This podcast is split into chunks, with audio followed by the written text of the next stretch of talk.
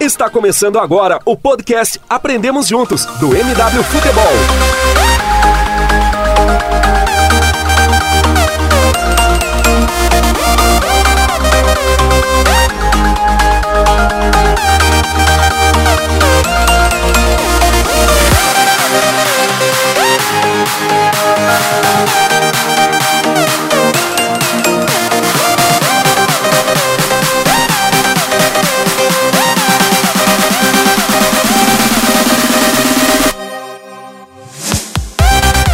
Galera, aprendemos juntos número 9 no ar, já, já aqui na nona edição já. E dessa vez, como podia ser diferente, falar sobre o Brasileirão 2018 que, que terminou essa semana, com surpresas, novidades, algumas nem tanto já, já era esperada por parte de times ou jogadores, mas enfim, a gente está aqui para dissecar todo, todo o campeonato, falar sobre as principais é, pautas, os principais destaques mas antes, apresentar a nossa bancada fera estrelada aqui, como sempre. Começando por Gera Lobo. Fala, Gera, tranquilo? Fala, Caio. Fala todo mundo que está escutando o podcast. É, vamos falar desse campeonato emocionante até o fim, que aconteceu aí. Vamos bater muito. Sempre. É, continuando, Juno, que, que acompanha o, o Inter. Inter que foi até que me surpreendeu um pouquinho nesse campeonato e a gente vai dele nesse, nesse podcast. Fala, Juno, bem-vinda. Opa, beleza?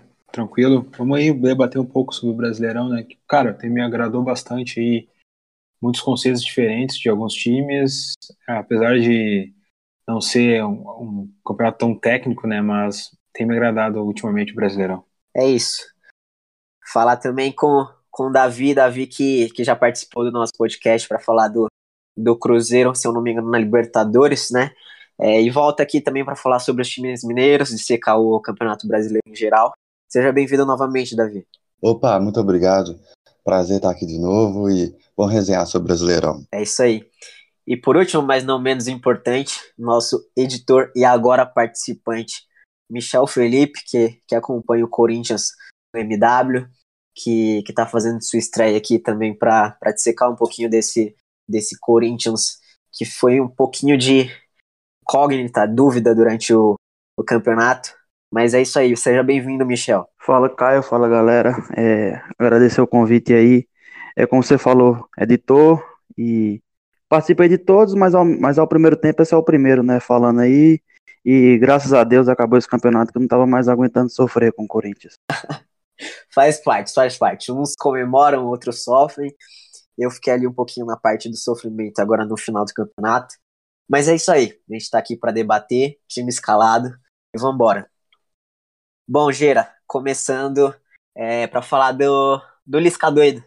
Lisca que, que surpreendeu um pouquinho pela, pela forma que, que montou e, e o Ceará de uma forma mais, mais concreta, mais sólida para além de jogar bem, digamos, para escapar principalmente do, do rebaixamento Lisca que teve o contrato renovado, vai ficar para 2019. E 2019 também que vai ter uma surpresa, é uma, o choque de cultura é, em 2019 com o Fortaleza, Lisca que é realmente reativo, o Ceni que é propositivo com o seu Fortaleza agora de volta à Série A. O que, que você tem para falar sobre esse, esse clássico do Nordeste aí pra gente? Bom, é, é a situação em relação ao Lisca e o Ceará me impressionou bastante. Eu já falei isso, isso outra, vez, é, outra vez em outro podcast, que me surpreendeu porque eu não dava tanta fé no Lisca, tudo bem, ele é um cara que tem um, mexe muito com o emocional dos jogadores, é, ajuda muito nessa parte psicológica e tudo mais, mas ele conseguiu plantar um esquema sólido, como você diz, concreto, com que o Ceará é, jogasse, mesmo com as suas limitações, jogasse de maneira simples, mas eficiente foi uma das melhores equipes do segundo turno é, e conseguiu essa faça incrível, porque o primeiro turno do Ceará foi triste, um dos piores assim dos últimos anos, pelo menos. É, o rebaixamento era iminente, só que o Lisca fez um trabalho incrível, incrível, para mim um dos melhores técnicos do campeonato. Ele se mostrou ser um cara muito além de só mexer emocional, só animar, animar um elenco que estava cabeça baixa, por assim dizer conseguir implantar um futebol reativo, como você disse, uma equipe compacta, uma equipe é, inteligente, eficiente, que joga joga, joga bem tanto fora como dentro de casa, e conseguiu se safar dessa muito bem, por sinal, e o contrato renovado foi justo. Agora, a minha expectativa é ver como ele vai sair, porque, porque o Lisca, para mim, é um técnico mais emergencial do que um, um cara que monta elenco, por assim dizer. Aí vamos ver como é que ele vai montar esse elenco para 2009 do Ceará. Já o Fortaleza é, renovou com o Ceni, é, já, já começou bem a caminhada para a Série A do ano que vem, porque o Ceni mostrou que sabe montar elenco, tem, é, tem o, o, poder assim de é, conseguir boas contratações só com uma ligação, como ele mesmo já disse. E vai, eu estou muito empolgado para ver como é que vai ser Ceará e Fortaleza na Série A, algo que não acontece, se eu não me engano, desde 1993, na primeira divisão. Então vai ser algo muito interessante, porque são duas equipes distintas, mas duas equipes bem interessantes. Fortaleza campeão da Série B com muitos méritos. Tem até um texto que eu fiz sobre resumindo um pouco a Série B do Fortaleza, que depois eu, eu posso mandar o link pro pessoal e tudo mais, é, falando mostrando que Fortaleza foi campeão méritos totais. Foi uma equipe propositiva, teve uma, uma equipe que mais trocou passes, é, que mais fez gols, que menos tomou gols, enfim, foi campeão de maneira é, irretocável. Então, interessante para ver como é que os dois elencos também vão ser, vão ser montados, porque o Fortaleza vai perder muitos jogadores e o Ceará provavelmente também. Então, vamos ver como é que é, esse choque de cultura vai, vai se caminhar para o ano que vem. E Gera, é, já avisando nossos ouvintes, a galera que, que acompanha a gente, é, há uns minutos atrás do antes de começar o podcast, o MW abriu é, o tema, né, para a galera, para fazerem perguntas. Então, como teve algumas perguntas aqui, com o passar do, do, do, programa, eu vou, eu vou fazendo algumas aqui. A primeira, já linkando com esse assunto, foi do Nato, nosso parceiro do, do Amplitude, também que faz um podcast bacana sobre, sobre futebol em geral. Ele perguntou se, se considerando o, o, o contexto que as duas equipes se encontram agora, é, a, o elenco que as duas equipes dispõem, é, um modelo de jogo até que, que concreto já por com técnicos já, já garantidos para a próxima temporada. Quem que você acha que, que pode fazer o melhor campeonato, considerando todo o contexto, Ceará ou Fortaleza? Assim, essa pergunta é meio complicada de fazer exatamente pelo fato de que Fortaleza e Ceará não tem, assim, ainda não tem elencos grandes, é, profundos, focando já em 2019. Vão contratar, tem muitos jogadores que vão sair que estavam emprestados e tudo mais. Então tem que ver um pouco isso aí. Assim, pela, pela, pela, pelo momento, eu acho que assim o Fortaleza tem em tese mais força para conseguir melhores contratações, com além do fator sênior, mas entrou um dinheiro muito importante. As redes sociais do time crescem cada vez mais, a marca do time cresce cada vez mais. É, então, em tese, o Fortaleza tem até um poder maior de montar um elenco mais qualificado para a primeira divisão.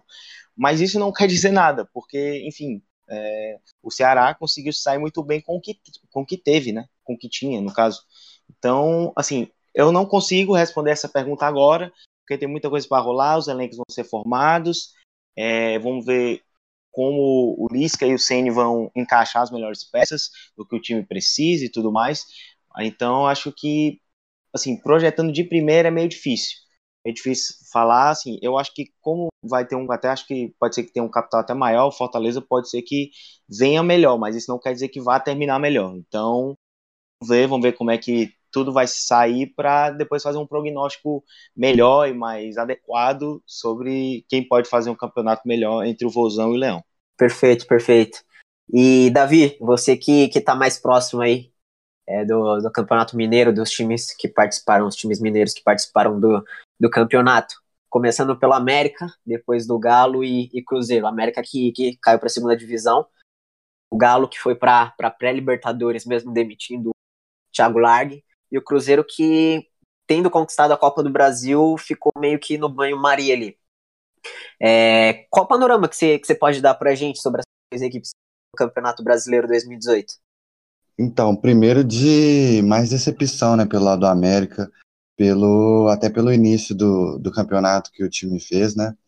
É, muito bem com o Ederson Moreira, era um time muito organizado, que, é, diferente de outros, de outros anos, ele conseguia usar muito bem o fator é, mano de campo, independência, e aí ele conseguiu é, vencer, né, conquistar muitos pontos e tal, e aí a gente ficou com a expectativa de que poderia ser um ano que o América conseguiria escapar do rebaixamento, conseguiria brigar e ficar na Série A, mas é, depois da, da saída dele, que chegou, mais três treinadores passaram e nenhum conseguiu, né, o América perdeu muita, muita dessa força mesmo que tinha de, de jogar em casa, de, tinha, era um, um time que começava o jogo pressionando muito, é, jogando com muita velocidade e tal, e, e, perdeu isso do mando de casa, do mando de campo, né? E agora com o Adilson, por exemplo, eu tava vendo um, um, uns dados que o América empatou muito, né? Foram com ele seis vitórias, oito empates e dez derrotas. Então foi um time que, que tropeçou muito, não conseguiu, por mais que ele começou bem, não conseguiu depois é, a mesma pegada, tem a mesma pegada que a equipe tinha com o Anderson Moreira. E aí acabou ontem aquele pênalti lá, depois de desperdiçar aquele pênalti, abalou tudo e, e mais uma vez o América voltou para a Série B, né? O Atlético com o, o agora conseguiu classificar para pré-Libertadores e é, chegou até um momento, né, que o time estava ali brigando pelo título, com largue e tal, mas depois da, da parada da Copa, dos desfalques e tal, o time acabou sofrendo muito com os desfalques, e aí acabou naquela baixa que o Largue não conseguia, não conseguiu encontrar aquele mesmo padrão que o time tinha no antes da Copa, né?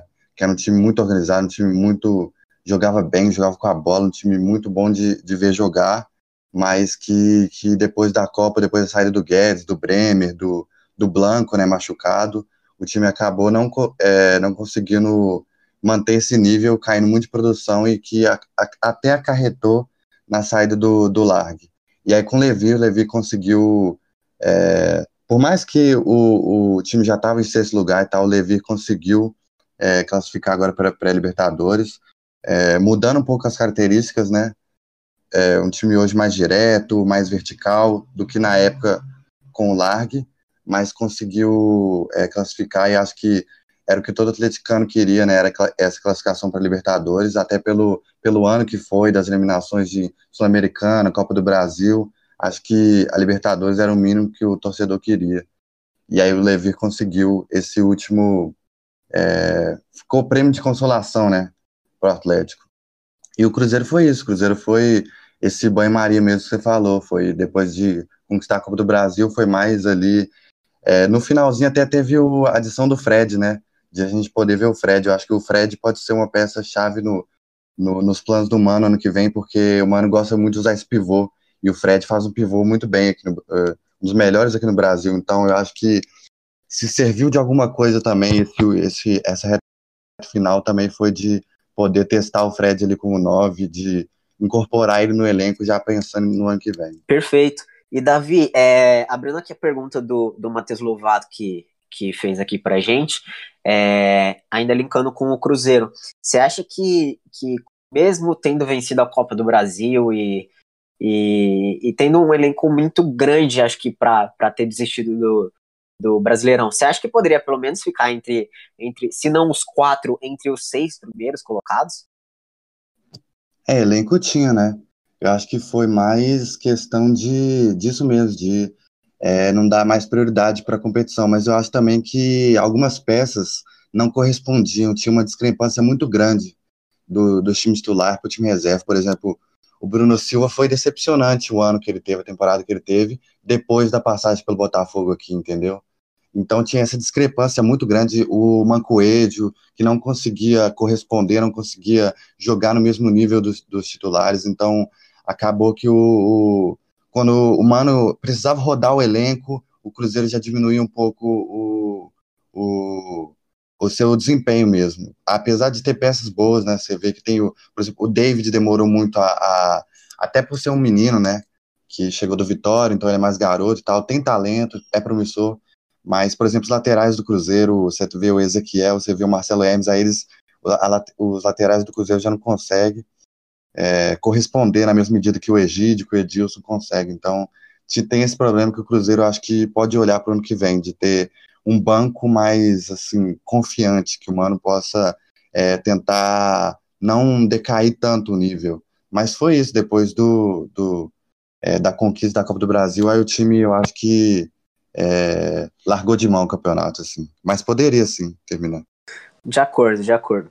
E pra galera que, que tá estranhando, pros torcedores palmeirenses, só pra avisar, é, a gente ainda não, não tá pegando muito Palmeiras como pauta principal, mesmo tendo sido campeão, porque é, é por um motivo bom. É, o próximo podcast do MW vai ser única e exclusivamente sobre o Palmeiras, então vamos, vamos dissecar é, pontos positivos, negativos, esquema tático, enfim, tudo sobre o Palmeiras campeão. Então, se a gente não mencionar nesse podcast tanto quanto merece, não fiquem preocupados que, que o próximo vai ser é, o campeão brasileiro vai ser protagonista do podcast. E continuando aqui, Juno, a gente viu o Internacional que terminou como o segundo colocado. E eu linko uma pergunta é, junto com, a, com o São Paulo. Por que, que você acha que o, que o Inter não. O que, que o Inter teve que o São Paulo não teve? Porque a gente viu que na maioria do campeonato o São Paulo foi comandado pelo Diego Aguirre, enquanto o Inter foi pelo Odair. São esquemas um pouco parecidos é, de, de reação. O é, que, que você achou que, que teve pro que o São Paulo caiu tanto e o Inter continuou ali brigando, se não pelo título, pela, pela Libertadores, não alternando muito entre posições? Olha, na minha visão, foi mais a questão física, de lesão mesmo, e também algumas peças uh, mais uh, idênticas, vamos dizer assim, né, dentro do grupo. Porque o grupo, o grupo do Inter, apesar de ser um grupo um pouco limitado, né, é, muito, muito em função disso, não conseguiu aí é, continuar brigando pelo título até o final, né? Ele é um grupo ainda que, com as suas limitações, ele tem peças bem, bem próximas, tipo um Rossi, um Potker, são jogadores um pouco bem jogadores próximos, que jogadores que prezam bastante pelo físico, mas também tem aquela velocidade para chegar à frente. Né? É, eu acredito que seja esse o ponto.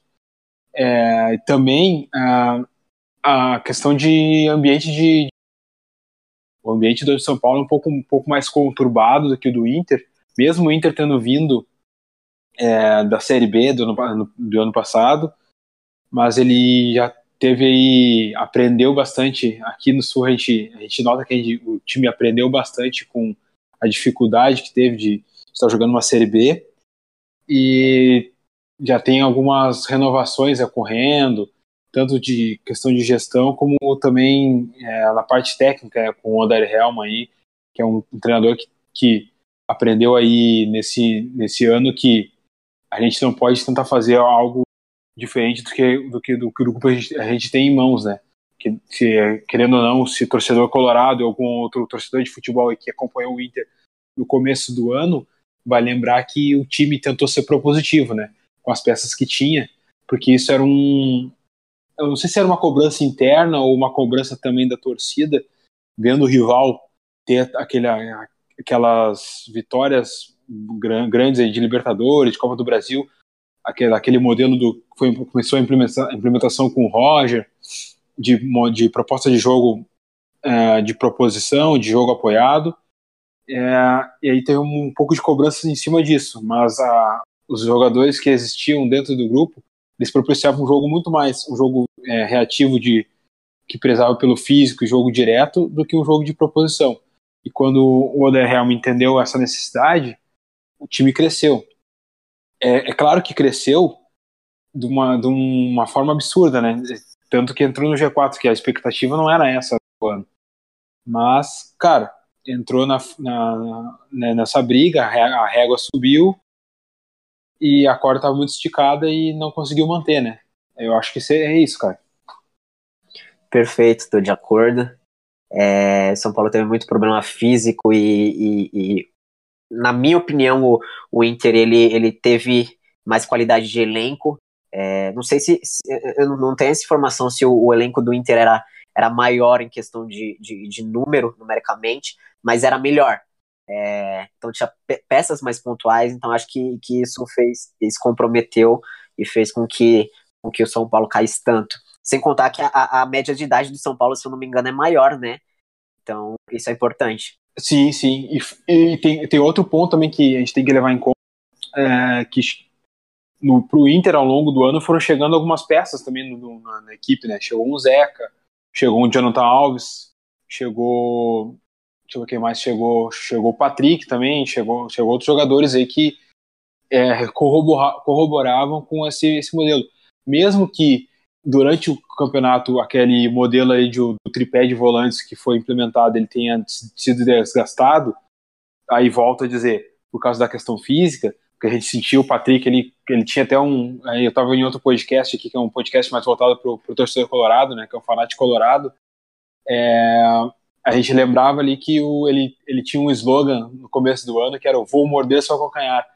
Que era o quê? Que ele estava sempre dando aquela pressão na saída de bola, dando pressão no, no, no jogador adversário para tentar roubar essa bola e já ser agressivo na, no, no ataque, né?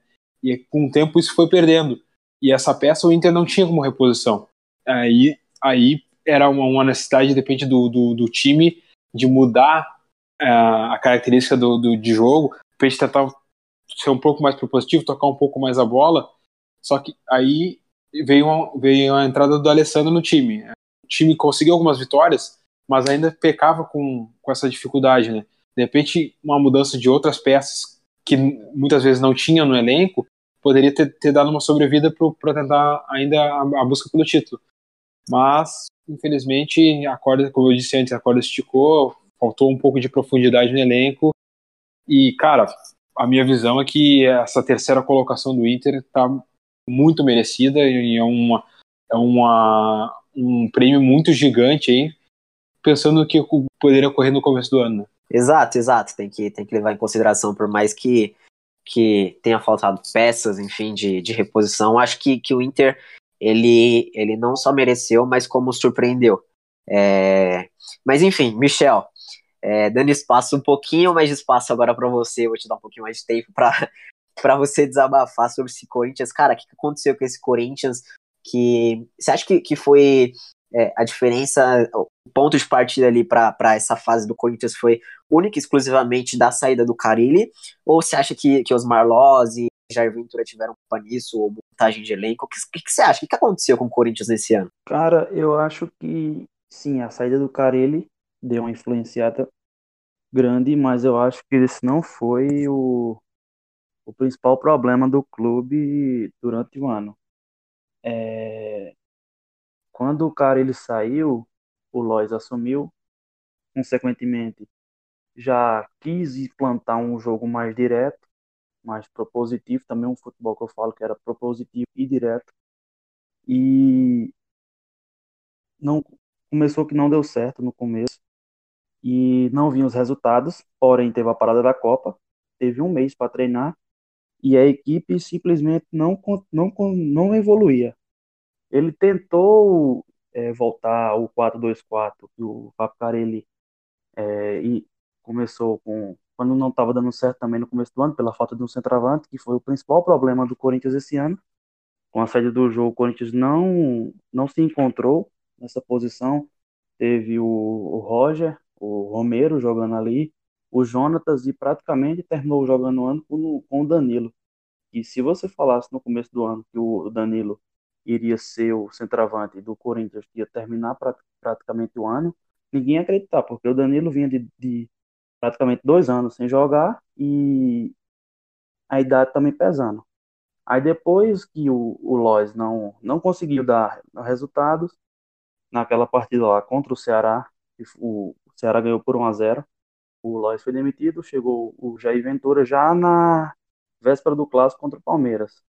A equipe até nos primeiros jogos de Jair teve uma, uma melhora, ele focou em fechar a casinha fechava bem, saía, no, saía na boa, característica sua, futebol reativo. Porém, depois de um tempo, a equipe voltou a desandar novamente e não conseguia é, encontrar o caminho do gol. Tanto pela falta de centroavante, quanto pelo futebol que o Corinthians vinha apresentando, que ninguém sabia o, o, o, o futebol que o Corinthians jogava. Perfeito. E eu, eu acho que, que você citou, é, a saída do, do Jô, além da do Carilo, lógico, foi, foi essencial, porque você viu, você viu uma falta de planejamento ali enorme, porque depois da saída dele não, não conseguiu, até contratou é, centroavantes para continuar o mesmo modelo de jogo, para jogar a bola no centroavante, mas não teve o mesmo efeito, porque é, passaram quantos? Dois, três centroavantes, Roger, já colocaram Danilo, Romero, e você viu que, que não foi a mesma coisa. Então teve uma falta de planejamento ali, não teve? Ah, com, com certeza, com certeza. E eu não cito, eu cito apenas, não só o jogo, no caso.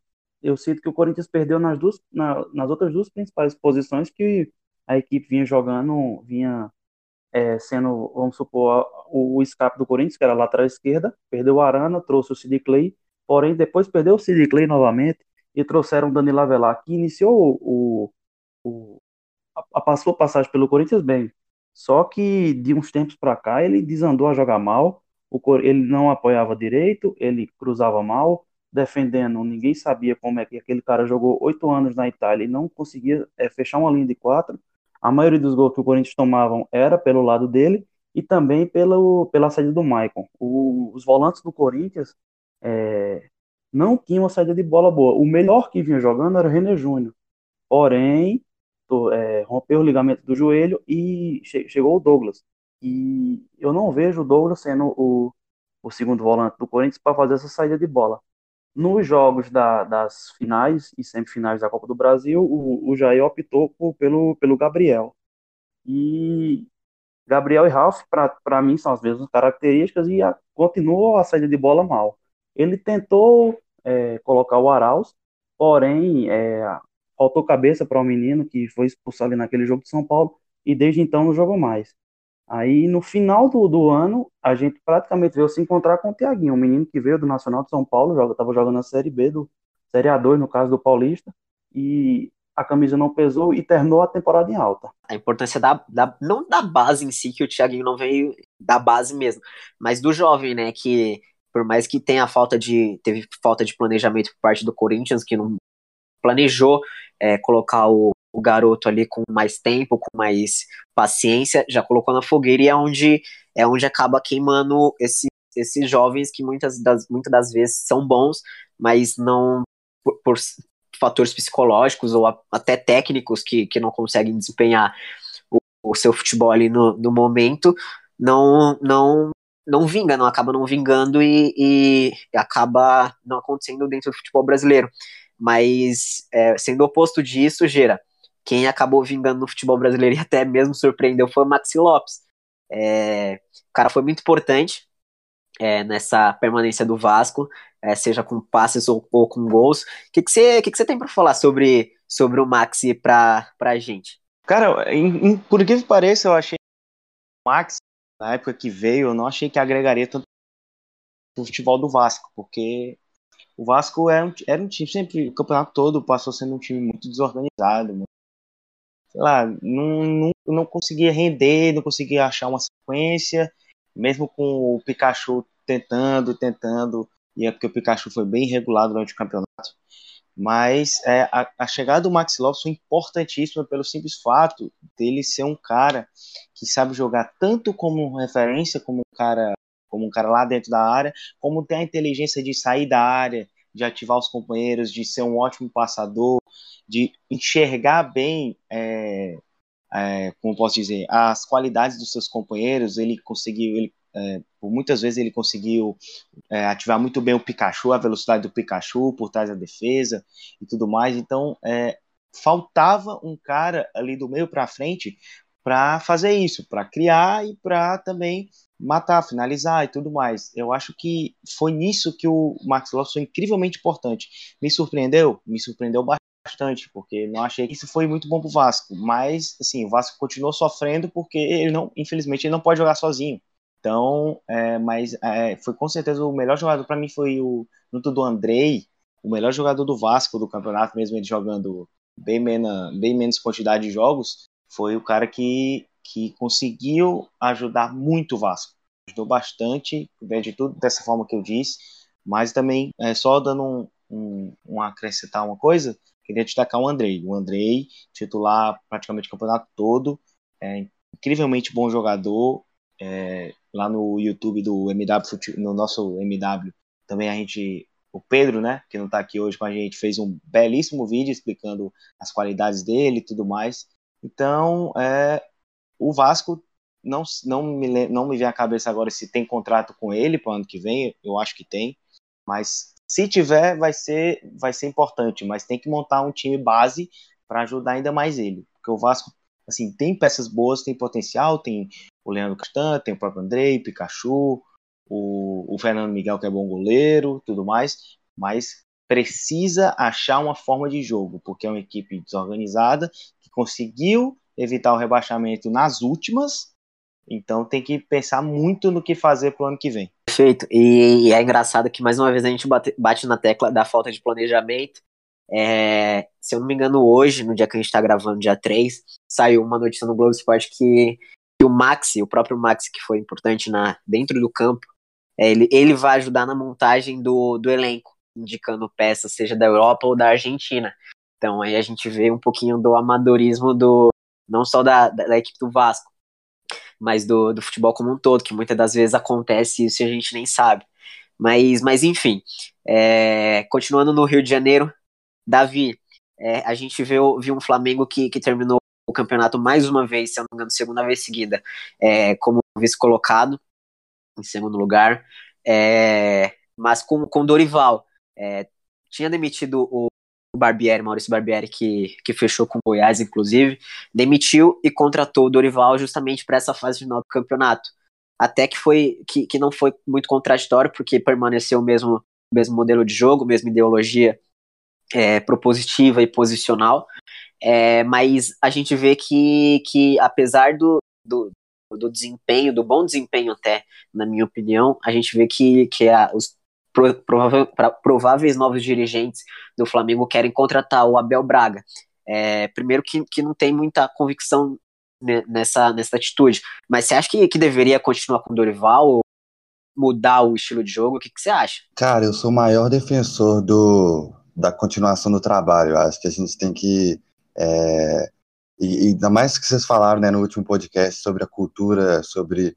E, e, e no nosso país que o, os trabalhos não têm segmento, que se contrata um treinador e logo depois vem outro com um perfil totalmente diferente. Eu acho que foi bem coerente a escolha do Dorival, né, para dar seguimento a essa ideia do Flamengo de ter a bola, de ser um time que, que quer propor o jogo, como já tentava implementar o Barbieri.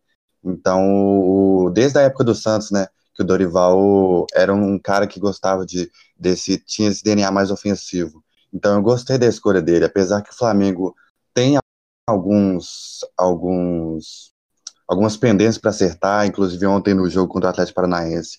É, as falhas na, na hora de perder a bola, o time aí, toma um gol de contra-ataque, então acaba que, que o Dorival tem que acertar, mas ele chegou no meio de, de um trabalho, então eu, eu, eu queria ver ele, ele, ele para mim ele tinha que seguir no, no ano que vem, né, para ele dar seguimento a esse trabalho mesmo, eu acho que ele, ele poderia ser um cara que, ainda mais esse jogo do Flamengo, que é um jogo que necessita de um tempo a mais que, por exemplo, o Filipão. O Filipão não, ele simplificou muito mais os processos e esse foi o mérito dele.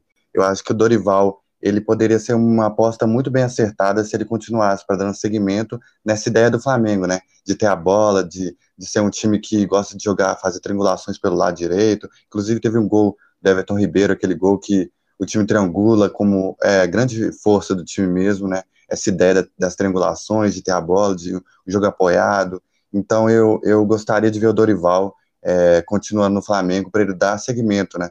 Porque eu acho que, ainda mais ele que não pegou a pré-temporada, aí para ele pegar e. e é, porque precisa de processo. Então eu acho que por isso eu gostaria de ver ele em, em 2019. Perfeito, totalmente, totalmente de acordo. É, eu, por mais que eu acho que tenha treinadores no estilo do Dorival que sejam superiores a ele, por exemplo, o próprio Thiago Largue ou o Roger Machado, que acho que é o principal, eu acho que tem que, tem que continuar. É, independentemente do próximo presidente do Flamengo, acho que tem que continuar pela continuação do trabalho, pela, pelo, por, por ele ter mantido, pela manutenção do, do, do das ideias do, do próprio Barbieri. Não é que ele, ele passou por cima, ele manteve é, apenas afinando, colocando seus dedos ali, mas manteve boa parte da base. E acho que isso é importante. É, acho que tem que continuar, mas conhecendo o futebol brasileiro acho muito difícil, principalmente pelos nomes que estão sendo circulados aí, é, seja de, de, de, de, um estilo oposto ou não. Mas enfim, vamos ver o que, que dá. E Juno, É, nesse Campeonato Brasileiro a gente viu é, boa parte dos times é, da parte de cima que, que são reativos. É, e, e, isso deu muita polêmica durante o campeonato, seja com o Inter, São Paulo, com o Palmeiras agora na fase final. É, falando, muitos comentaristas, próprios torcedores de outros times ou do próprio, dos próprios clubes, é, falando que, que falta variação, e é onde eu entro né, na, na, pergunta que o Pedro fez pra gente, o Pedro Moraes. Ele tá perguntando por que não, não, a gente não tem muita variação tática e técnica, até que ponto a, a cultura brasileira interfere nisso. Cara, eu acho que é muito em função do resultado, né? Tem que ter um resultado aí rápido. A gente não tem, até o Michel falou aí de questão de processo, né? Não respeita muito o processo aqui no Brasil, né? São poucos clubes que têm feito esse tipo de respeito ao processo, né? Eu acho que o, o, o clube que mais respeitou o processo, tirando o Grêmio, que já está aí há três anos no, mesmo, mesmo técnico, foi o Atlético Paranaense, né? Que é, iniciou com o Fernando Diniz, ele, ele começou ali uma, uma proposta de jogo mais posicional, é, mas ele, ele não, não mudou muitas, muitos aspectos da, do seu modelo para tentar ser um pouco mais competitivo é, infelizmente caiu, né? Saiu, foi, foi demitido.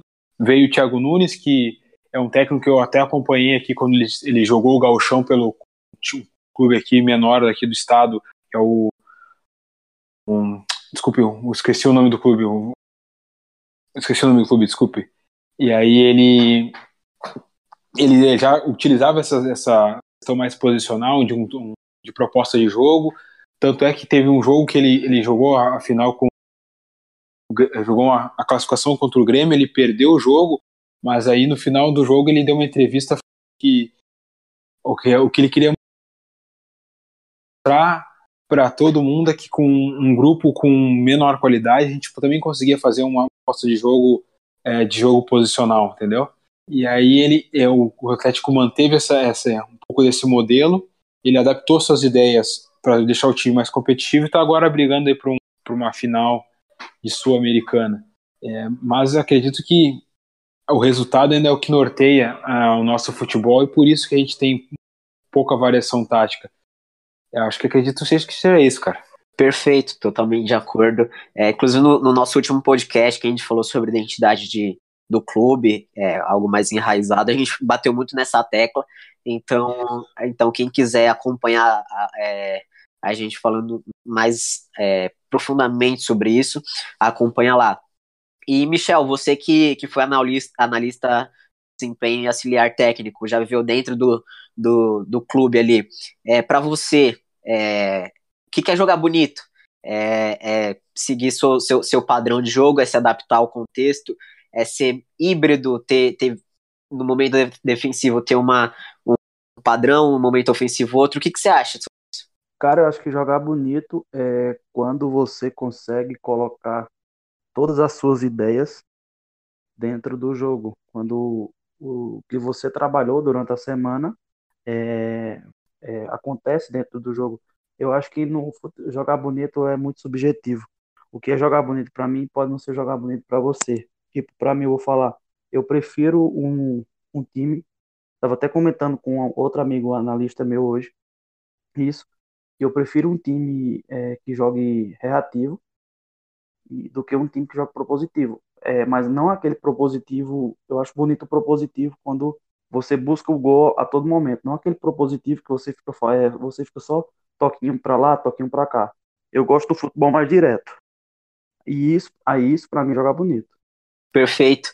É, eu, eu, tenho, como, como você tem, eu tenho minha, minha, minha preferência, o Davi tem a sua, enfim, cada, cada um tem a sua, e acho que, que é importante se, se adaptar é, ao, ao contexto ali, que, ao material que, que é disposto, e, e colocar suas ideias em prática ali, porque a partir do momento que você consegue é, ver suas ideias ali, seu, seu time desempenhando o que você treina diariamente, acho que deve ser um motivo de muito, muito bom. É, enfim. Então, eu acho que bonito, igual o Michel falou, acho que vai mais de gosto pessoal. Aí eu acho que jogar bem já é, é você ter sucesso aquilo que você propôs a fazer, sabe? Independente de você ter a bola ou não, ou você. Eu acho que jogar bem é diferente de jogar bonito. Aí jogar bonito é muito mais pessoal, que pode ser bonito para mim, pode não ser bonito pro outro. É isso, é isso, perfeito, assim embaixo. E, e tem, que, tem, tem, que salientar aqui que, que não é porque eu tenho uma preferência que eu tenho que odiar totalmente a oposta. Não, não funciona assim, o futebol é, é democrático, é, é, cabe todas as ideias, é, então tem que, tem que, da mesma forma que você gosta de, de um estilo, é sempre importante falar que, que o outro não é, não é inimigo, enfim. Tem, o futebol é isso, tem, tem várias ideias, é, é, foi feito para isso desde, desde que o futebol existe, desde que, que a bola é redonda, então é, tem, que, tem que salientar isso, porque muita gente não entende, mas não é assim que funciona. E Juno, quer falar alguma coisa? Não, só para lembrar, o time do Thiago Nunes era o Veranópolis, um time aqui próximo aqui da, da região de Porto Alegre, só para lembrar isso aí. Perfeito. E seguindo para a última pauta aqui, é, que também acho que, que vai dar um pouquinho de debate, sobre, Geira, começando por você, sobre o, o Brasileirão 2019. O que, que você tem a esperar? É, mais variações táticas? É, se o Palmeiras tende agora, continuando, já começando agora em dezembro o planejamento para o próximo ano, então já vê que que tá, tá na frente de muita, muitos times. É, se o Palmeiras pode continuar assim, se o Flamengo, se o São Paulo, enfim. O que, que você tem de, de a imaginar sobre Z4, G6, sobre o, o campeonato em geral? É bom, assim, é, de primeira, falando técnico, passando mais para esse ponto, eu acho que eu espero um, uma variação maior para o simples fato de, de que o, cada vez mais vão surgindo técnicos novos, técnicos modernos. O Thiago Nunes aí é um exemplo.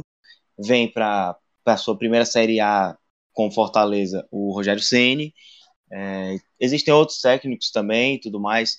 Então eu acho que dá para pensar em algo interessante, dá para pensar em algo bem interessante nessa parte de variações, mas é aquilo que todo mundo já todo mundo diz.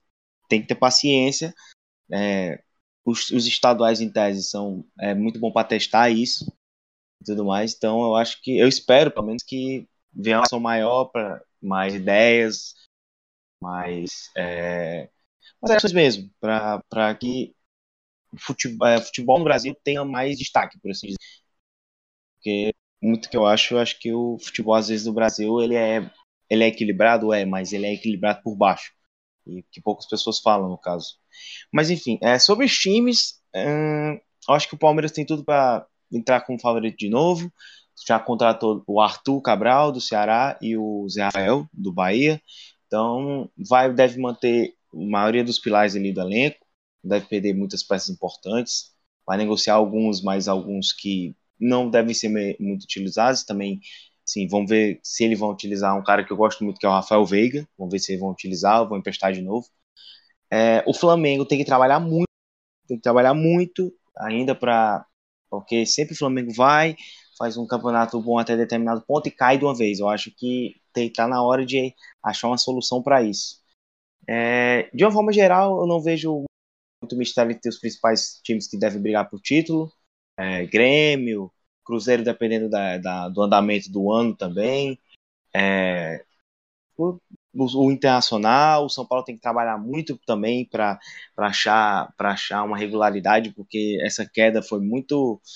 Assim, não, eu não vou dizer que eu não esperava, porque eu achava até que era surpreendente mais a campanha do São Paulo.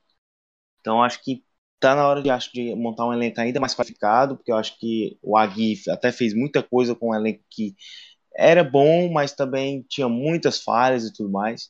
E em termos de surpresa, eu acho que uma surpresa pode ser realmente o Fortaleza. Porque, como eu já disse, tem o Rogério Senni, tem um bom dinheiro em caixa, tá, tá, é, acabou de ser campeão também. E, então, acho que o Fortaleza pode ser uma equipe que possa surpreender. Então, de uma forma geral, eu acho que esse é um apanhado que eu penso para o Brasileirão do ano que vem. Mas é só uma, é só uma base, porque falar agora é meio difícil, mas a gente tenta dar uns pitacos. Boa, boa. E, e engraçado que, na verdade, eu sou um pouquinho oposto de você em relação ao Nordeste. Eu não sei, é, é uma leve impressão. E conhecendo um pouquinho o futebol brasileiro, eu acho que, que o Rogério Ceni não vai dar certo junto com o Fortaleza, e o Lisca vai, ele vai ter um trabalho mais concreto, é, enfim, mera, mera opinião aqui, a gente está em 2018 ainda, então tem muita coisa para acontecer, muitas transferências e tudo mais, mas, enfim, a gente vai ver o que acontece, estamos aqui para debater, assumir os nossos erros caso eu erre. Mas enfim, vamos ver o que acontece. Juno, o que, que, você, que, que você acha que vai acontecer com os times do Sul aí, o, Brasil, o Brasileirão em geral? Cara, uh, eu acho ainda recente pra gente poder comentar, porque, cara, vai ter muito. Tem mercado rolando agora, tem treinador que vai estar tá trocando de, de lugar, tem novas metodologias que vão ser implementadas. Eu acho um pouco, um pouco cedo para a gente pensar, porque eu, eu, particularmente, eu gosto mesmo de ver um pouco os estaduais, né? Eu gosto de ver bastante, ver um pouco do início da Libertadores, Copa do Brasil, para começar a ter uma ideia, uma noção do que, que eu posso esperar dos clubes durante o ano. Mas aqui no Sul, o que a gente espera é questão do Grêmio é que continue com essa de, de time propositivo, aí, é, confirmando agora o Renato como técnico para 2019, né? E o que se espera bastante de algumas contratações para a equipe. E do lado do Inter também, além das contratações, é uma, uma maneira um pouco diferente de jogo, de acordo com, com a qualificação do grupo, com as peças que possam proporcionar ao técnico der Helma para que ele mude um pouco a característica de, do, do, desse, desse modelo de jogo que foi implementado, é, dando um, uma, uma, maior, uma maior encorpada nesse, nesse modelo e tendo uma, algumas variações táticas, né? Para ele poder é, brigar por, por coisas maiores nesse ano, nesse ano que está vindo. É, acredito que é isso, meu. Mas eu, particularmente, eu vou aguardar aí um, um, alguns campeonatos do ano que vem, algumas contratações que vão ocorrer, para poder dar, um, dar minhas opiniões aí na, nas minhas redes sociais. Perfeito. E, Davi, você é mais do, do que prefere esperar, assistir mais o, o início das temporadas, transferências, ou você já tem um, meio que um panorama? É, eu também acho melhor, porque é, é dar uma esperada, né? Conseguir a gente ver quem sai, quem fica, né? Que o Brasil, é, a gente sabe como é que é nosso futebol aqui, que as trocas todo momento acontece e é muito difícil fazer previsão, né? É, porque a gente nunca sabe o time que a gente. É, o cenário que a gente vê hoje, aí com duas, três, um time que desmancha, por exemplo, o Cruzeiro, então, vamos supor que perde jogadores e, e, aí já muda o cenário, já, já fica difícil de, de fazer previsão, né? Mas é, eu acho que, falando do. Um, um time que, eu pode, que pode ser que se, se destaque ano que vem, a gente vai ver, é o, é o Bahia, né? Pode ser que o Bahia, com a continuação do trabalho do, do Anderson Moreira, ele, ele consiga é, ter, um, ter um, uma expectativa boa para 2019 do daqui de Minas, é, é, acho que o Cruzeiro Humano vai, vai continuar no, no, no trabalho dele, é, é, com, a, com, as mesmas ideias, assim, de defesa sólida, de solidez defensiva, e o Atlético, eu tô, tô curioso para ver o, o time do ano que vem com o Levi, né, que ele falou já esse ano que, que o objetivo dele vindo, da chegada dele era classificar o time para Libertadores, então não ia preocupar com o desempenho, que ia ser só, só vencer os jogos, né, e aí, ano que vem, já dá para cobrar esse time é, de desempenho mesmo do Levi, né? Já que ele veio esse ano para classificar o time para a pré-Libertadores. Ano que vem a gente tem que ver como é que vai ser o desempenho do, do Atlético. Maravilha, maravilha. E o Davi também, o Bahia. Importante, importante falar do, do Bahia nessa temporada e, e, na próxima, que é, que é promissora. Pouco se falou desse Bahia do, do Anderson, que, que tem um trabalho bastante consistente é, rico em ideias, táticas e técnicas, vai perder o Zé Rafael de fato, mas é, provavelmente o, o Ramires que está surgindo aí deve ter propostas, falou-se né, nas últimas semanas que o Borussia Dortmund estava tava de olho nele, mas vamos ver. Arsenal também, sim, é, mas vamos ver aí se, se vai perder jogadores, mas o Anderson é capacitado, não é de hoje que eu, que eu venho falar isso, é, ele vem, vem fazendo um trabalho muito legal no Bahia e com material, é, com uma administração boa por parte do presidente do Bahia. Então acho que uma coisa leva a outra e dá para ficar de olho aí. Vamos ver o que acontece. E Michel, sobre o Corinthians agora, a Carilli finalmente fechou, não é, não é oficial, mas demitiu o Jair hoje. É, Carilli, ao que tudo indica, vai, vai encerrar o contrato lá na, na Arábia e, e fechar com o Corinthians. Você acha que, que tem, tem o mesmo futuro que teve nos dois últimos anos ou vai ser um pouquinho diferente? Eu acho que vai ter o mesmo futuro que teve dois anos. Eu até fiz até uma comparação no grupo que eu participo sobre o Corinthians. que lembra muito o, o, o Tite, que saiu em 2013, ficou aquele 2014 com o Mano Menezes. O clube até foi bem, classificou para Libertadores. O Tite chegou em 2015 novamente e conseguiu implantar novas ideias e deu certo. Eu acredito que o Carilli, é, por já conhecer o clube, por já conhecer a filosofia, a torcida também, que querendo ou não, pega muito no pé, eu acho que o, o, o cara ele vai se sair bem novamente também se der material humano a ele. E eu gostaria também aqui de, de dar dois destaques meus, que eu espero para 2019, se puder, claro. E eu queria destacar o, o Goiás, que eu tô curioso para ver como vai sair o, o, Goiás com o Barbieri.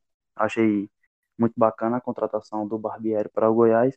E também estou curioso para ver o CSA próximo ano. Eu espero muito que o CSA não seja igual o, o, o Paraná, um bate e volta. E pelo que eu, que eu sei já de amigos que trabalham lá no CSA, o modelo de gestão que o CSA é, adotou nos últimos anos é parecido com o modelo de gestão da, da Chapecoense. É fazer times que é, caibam no seu orçamento sem loucuras e, e sejam competitivos para disputar uma Série A. Maravilha, então aí já para a gente ficar de olho no CSA, inclusive já ia aqui dar adiantar para vocês, para quem é, não viu, Fortaleza, CSA, Havaí e Goiás subiram para a primeira divisão, então em 2019 vamos, vamos acompanhar muito deles, análises, enfim, tudo vai estar no, no MW. O Campeonato Brasileiro, como vocês já sabem, Palmeiras campeão, Flamengo, Inter, Grêmio, São Paulo e Galo na Libertadores, Esporte, América, Mineiro, Vitória e Paraná caíram. Então são times para ficar de olho aí. É, a Série B também tá, tá, tá crescendo o nível. O Havaí, ano que vem, tem, tende a fazer um bom campeonato. Teve o Geninho treinador. Não sei se o lateral Guga, que é o principal destaque da equipe, vai permanecer. Mas é um, um jogador para ficar de olho. Goiás, como dito pelo Michel, Gosto muito do Barbieri, ele tem boas ideias. Vamos ver como que vai ser num time é, de médio a, a pequeno porte, é, porque a gente já sabe como funciona resultado e tudo mais. É, é, é isso que eu temo com o Rogério Senna também, com Fortaleza precisando de resultados. Vai permanecer com, com, as ideias e tudo mais.